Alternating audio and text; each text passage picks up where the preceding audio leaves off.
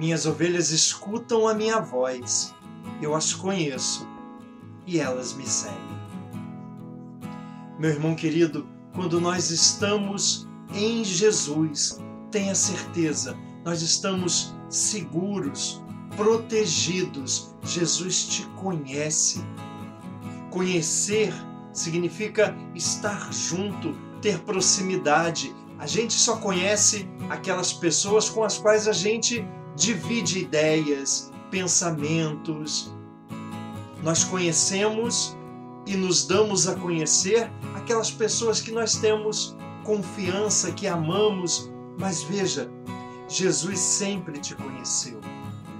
Antes que você se desse conta de si mesmo, você já era conhecido por Deus, amado por Deus, querido por Deus. E a grande expressão do amor de Deus é Jesus. Jesus que carregou sobre si os meus e os seus pecados para que nós tivéssemos vida e vida em abundância. Agora veja, aqueles que são de Jesus escutam a sua voz. Escutar não é a mesma coisa que ouvir.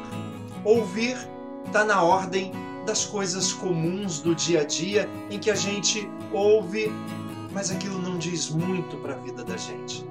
Mas quem escuta está aberto, atento e coloca em prática. Escutar não é simplesmente ouvir, escutar é uma postura ativa de quem deseja realizar aquilo que de certa forma toca a sua vida. E é por isso que quem escuta segue. Jesus faz uma comparação muito interessante, porque ele nos compara as ovelhas e ele ao pastor.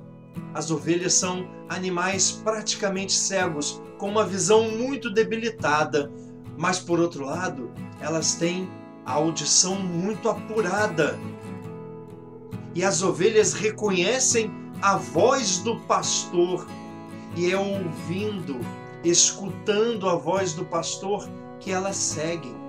A função do pastor é proteger.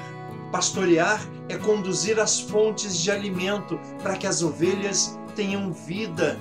E nesse caminho entre o redil e os alimentos, o pastor protege das armadilhas do caminho, protege para que elas não fiquem presas nos arbustos, sejam devoradas por outros animais. Assim é Jesus na sua vida, meu amado. Se você ouve, escuta a voz do Senhor e põe em prática, o Senhor que te conhece caminha contigo para que seus passos sejam seguros, para que você não tropece no caminho, para que a sua vida seja cheia de realizações e vitórias. Escuta a voz do pastor. Veja que Jesus diz no versículo 28 do capítulo 10 de João: Jesus nos diz: Eu lhes dou a vida eterna e jamais perecerão, ninguém as arrancará das minhas mãos. Veja, querido, há uma promessa de cuidado aqui a vida eterna não começa num outro momento depois, a vida eterna começa agora. A vida eterna começa aqui. A vida que nunca acaba começa na sua decisão de ouvir a voz do pastor e colocá-la em prática. Jesus querido, eu quero no dia de hoje permanecer na tua presença. Permanecer é estar entre as mãos. Então, Jesus, estende tuas mãos agora sobre mim, sobre a minha casa, sobre as pessoas que eu amo. Fala para Jesus.